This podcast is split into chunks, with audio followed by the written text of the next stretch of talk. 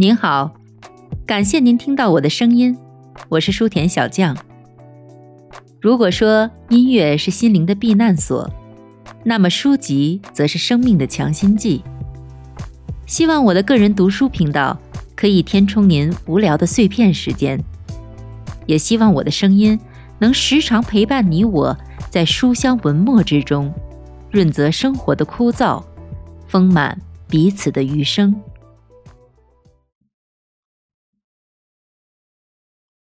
第七章，L 等于领军股或拖油瓶，孰优孰劣？人们一般会选择那些让自己感觉较好或是安心的股票，但是牛市中充满了活力四射、不断带给我们惊喜的领军股，这时仅靠感觉而做出的选择，往往是一些最迟钝的智障股。假设你想买入一只计算机产业的股票，如果选择了表现最好的那只股票，而且买入时机正确，那么你便可以坐等股价上涨了。反之，如果所买股票涨幅微弱，甚至回落到使其看似便宜且保险的价格，那么你选择的股票可能潜力甚微。毕竟，股价在产业内垫底是一定有原因的。不要游戏股市，单纯的跟着感觉走，而是要认真准备，多做研究，找出某只股票能够成为佼佼者的原因。归根到底，功夫不负有心人，优中选优，方可买入。一般来说，强势行业中的前三家公司往往会涨势惊人，而其他股票会波澜不惊。一九七九年和一九八零年牛市中的杰出计算机股票，王安电脑公司、普莱默计算机公司、数据处理公司、罗尔姆公司和坦迪公司，在股价达到最高点并转而下跌前，他们大都上涨了五到七倍。投资者凭感觉选择的老牌 IBM 公司，则是毫无动静，而行业巨头巴勒斯计算器公司。NCR 公司以及斯佩里兰德公司也是毫无生机。不过，在一九八一年到一九八三年的牛市中，IBM 却重整旗鼓，并且取得了骄人的成绩。零售业中，加德堡的股价，一九八八年到一九九二年上涨了十倍，而表现相对滞后的瓦本公司和海金格公司却一直表现不佳。你应该选择实力真正强劲的公司，那些领跑其所在行业，并在专业领域里出类拔萃的公司。回顾那些我投资过的最为强势的公司，在我买入其股票的时候，都是各自领域中的佼佼者，其中包括1963年的先达公司，1976年到1983年间的 Pick and Save 公司。一九八二年到一九八五年的普尔斯会员购物仓储俱乐部，一九八五年到一九八六年的富兰克林资源公司，一九八六年到一九八七年的基因科技公司，一九九零年到一九九一年的安静公司，一九九八年到一九九九年的美国在线、嘉信理财集团、太阳计算机系统公司，一九九九年的高通公司。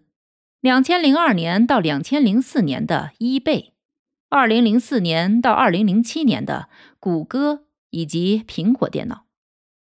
我所说的佼佼者，并不一定是指规模最大，或者是品牌最为知名，而是指季度和年度收益涨势最强，股权收益率和利润率最高，销售额增幅最大，股价上涨也最有活力。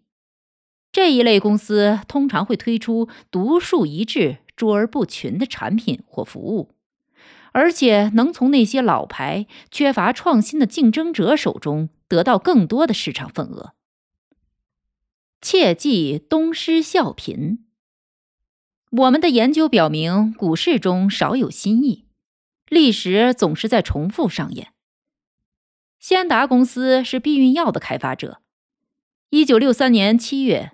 我在它形成高而窄骑行价格形态时买入其股票，而大部分投资者当时都对其避而远之。先达公司这时在美国证券交易所刚刚创下一百美元的价格新高，而且市盈率为四十五，看起来高的有点吓人。当时没有任何经纪商有先达公司的研究报告，而作为唯一持有其股票的共同基金。价值线基金早在一个季度前，股价开始上涨的时候就将其卖出了。几家华尔街的投资公司后来则将希尔制药公司作为跟进性投资进行推荐。希尔制药公司生产了一种与先达相似的产品，但是其股价看起来更便宜，因为它还没有像先达那样强势上涨过。但是希尔的股票却没能续写先达的辉煌，毕竟先达是领军股，而希尔是滞后股。跟进性投资行为是指买进某只股票，并期望同一行业内真正的领军股带动它的股价上涨，但是这类公司的收益却往往相形见绌，他们的股价最后很难跟上领军者。结果只是东施效颦。一九七零年，当时新兴的特许经营的领军者——利维兹家具公司，成为引人注目的市场王者。威克斯公司模仿了其经营方式，而很多人因为威克斯的股价更便宜而对其进行投资，但威克斯从未成功过，最终还遇到了财务问题。与此同时，利维兹则在股价封顶以前大涨了百分之九百。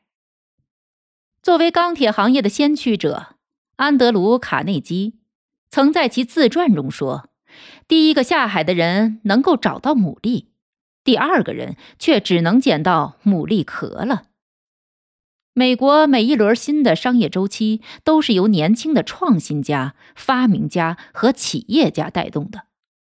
如果我们的政府真想创造就业，而不是发展福利待遇，最有效的做法就是为那些想要新建小规模新型企业的人提供前两三年的税收优惠政策。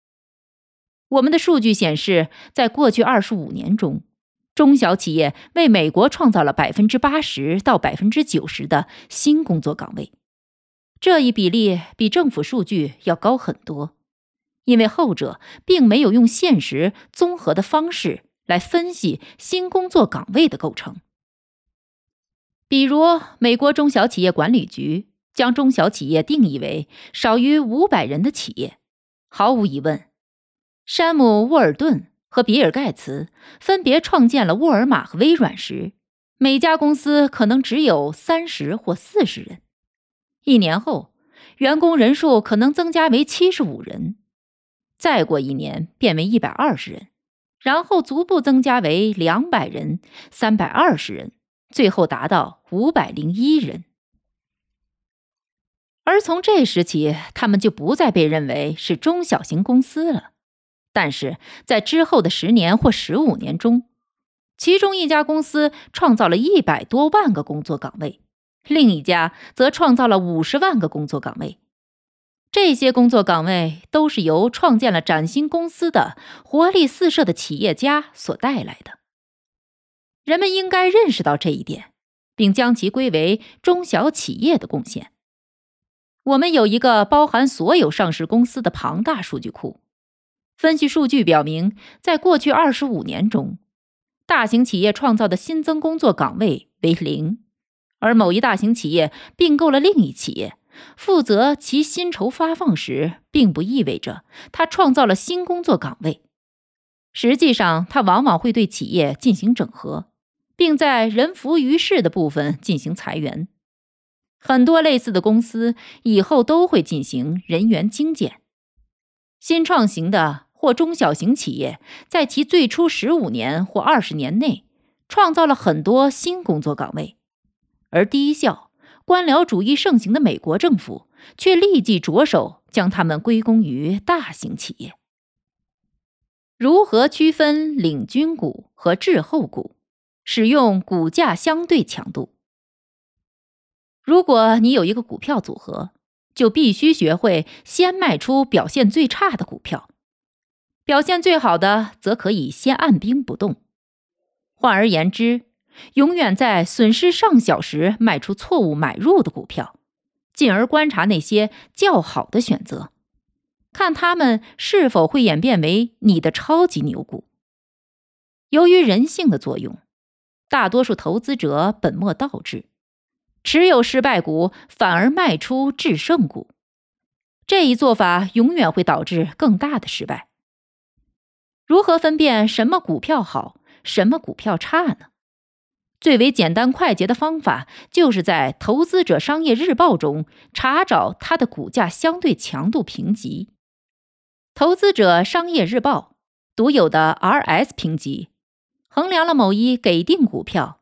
在过去五十二周内，相对股市中其他股票的表现，市场上的每一只股票都被指定了一到九十九范围内的某一数值，九十九代表相对强度最高，RS 值为九十九，说明该股票在价格表现方面比其他百分之九十九的公司更为优秀。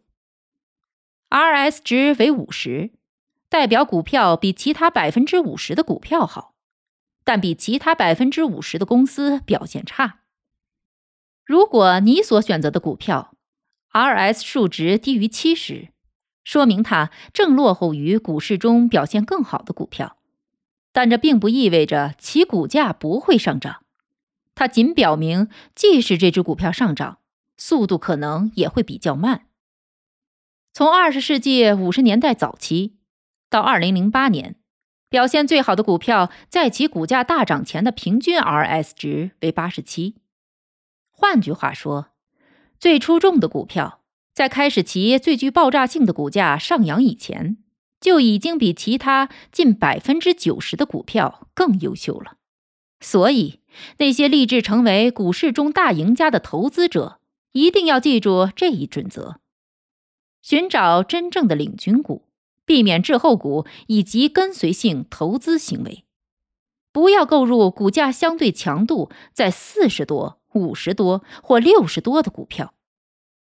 投资者商业日报每天都会提供其股票表格中列出的所有股票的股价相对强度评级，这一信息是其他任何商业日报或是本地报纸都没有提供的，而且每日图表在线的图表服务。还会更新 RS 评级信息。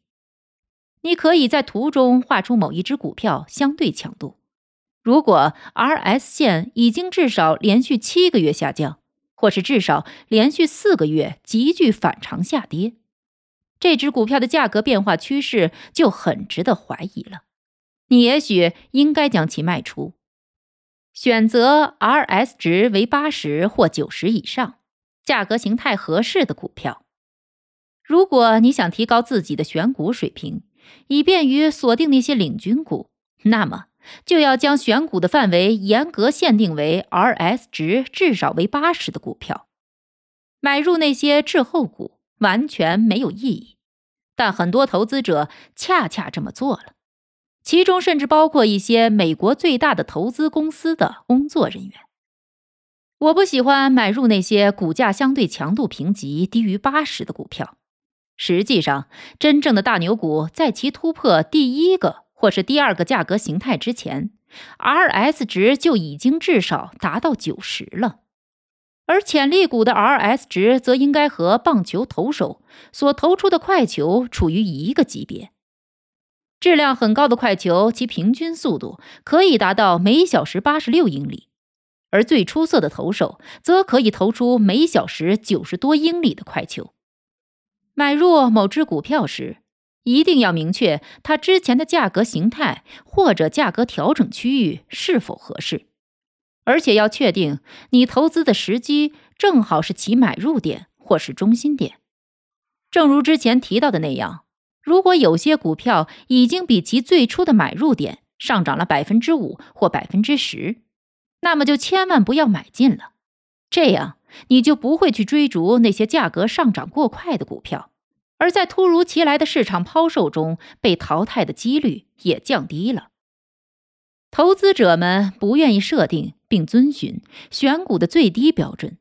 这令我联想到很多年前的医生们不知道应该在每次手术前对器具进行消毒，病人们不断因为这个原因死亡。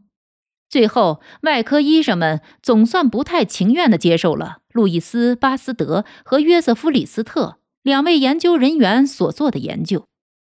在生活的每一个角落，无知都会付出一定代价，股市当然也不例外。在市场调整阶段，寻找新的领军股。如果你知道要寻找什么的话，市场中的调整或者说价格下跌。能帮你辨认出新的领军股，收益增长令人满意的股票，其调整幅度一般为股市平均水平的一点五到二点五倍。也就是说，如果大盘下跌了百分之十，涨势突破的股票调整幅度则为百分之十五到百分之二十五。但是在牛市或是总体趋势上涨的市场中，价格回落幅度最低的成长股。通常才是你最佳选择。股价下跌最厉害的股票，往往是最不堪一击的。假设大盘平均指数经历了一次中期价格调整，幅度为百分之十，而你投资的最成功的股票下跌幅度分别为百分之十五、百分之二十五和百分之三十五，跌幅只有百分之十五和百分之二十五的股票，在大盘恢复上涨以后。很可能成为你的最佳投资。在百分之十的股市调整中，价格下降百分之三十五到百分之四十五的股票，可能是一个预警信号。大多数情况下，你应该对其多加留心。一旦大盘下跌彻底结束，最先反弹到价格新高的股票，基本上就是你要寻找的真正领军股。普通股票的突破行为会持续约十三周，而最优秀的股票通常在前三周或是前四周就突破出来，这是不容错过的绝佳投资机会。不过，一定要仔细阅读关于大盘走向的章节，学会如何进行辨别大盘走势。专家也会经常犯错，许多专业投资管理人员。都会犯下这一严重错误，在股价刚刚遭受大幅下跌时买进。我们的研究表明，这一做法绝对会让你深陷困境。一九七二年六月，马里兰的一家机构投资者在利维兹家具公司首次出现反常股价回落后，即买入其股票。虽然这只股票持续上涨了几周，但此后。却一路跌到十八美元。Memorex 是一家领先的计算机外部设备的供应商。一九七八年十月，股价首次大幅度下跌后，几家机构投资者对其进行了投资，认为它看似便宜，很值得购买。但其股价之后却大幅跳水。一九八一年九月，一些资金管理人员在股价从十六美元降至十二美元后。购买了多姆石油公司的股票，他们认为这个价格很便宜，而且当时在华尔街盛传有关多姆石油公司的利好消息。几个月后，它的股价跌为一美元。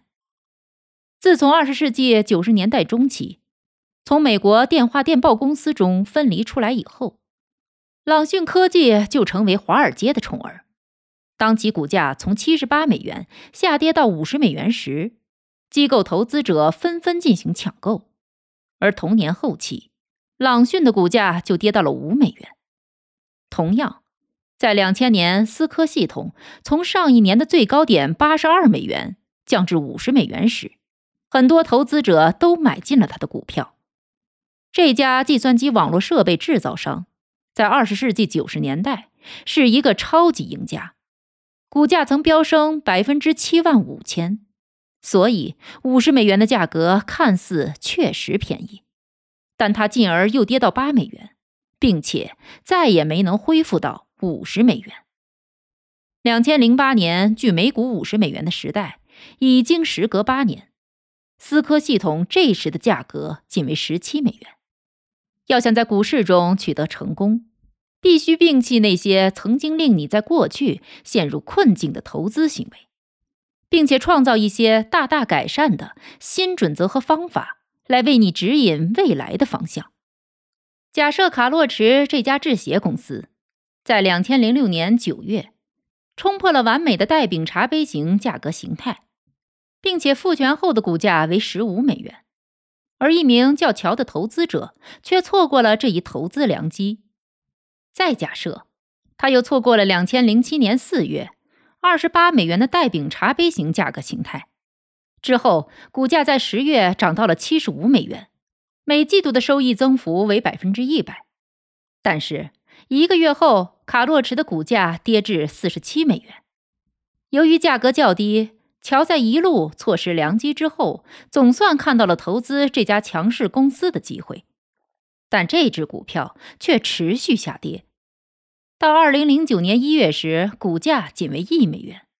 在股价回落时买进股票是很危险的，你可能会被彻底淘汰出局。所以一定要抛弃这一高风险的坏习惯。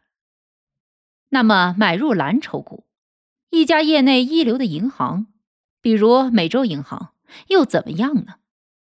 两千零六年十二月。美洲银行的股价为五十五美元，而一年之后则降为四十美元，但两年之后却大幅跳水至六美元。作为一名长期投资者，你只能获得四美分的分红。这就是为什么我说不能在股价下跌时购买那些假设会上涨的股票，以及我们为什么推荐将所有的损失控制在百分之七或百分之八的原因。对于任何一只股票来说，万事皆有可能。你必须有一些准则来保护自己辛苦赚来的钱。我们都会犯错，但必须学会果断的改正错误。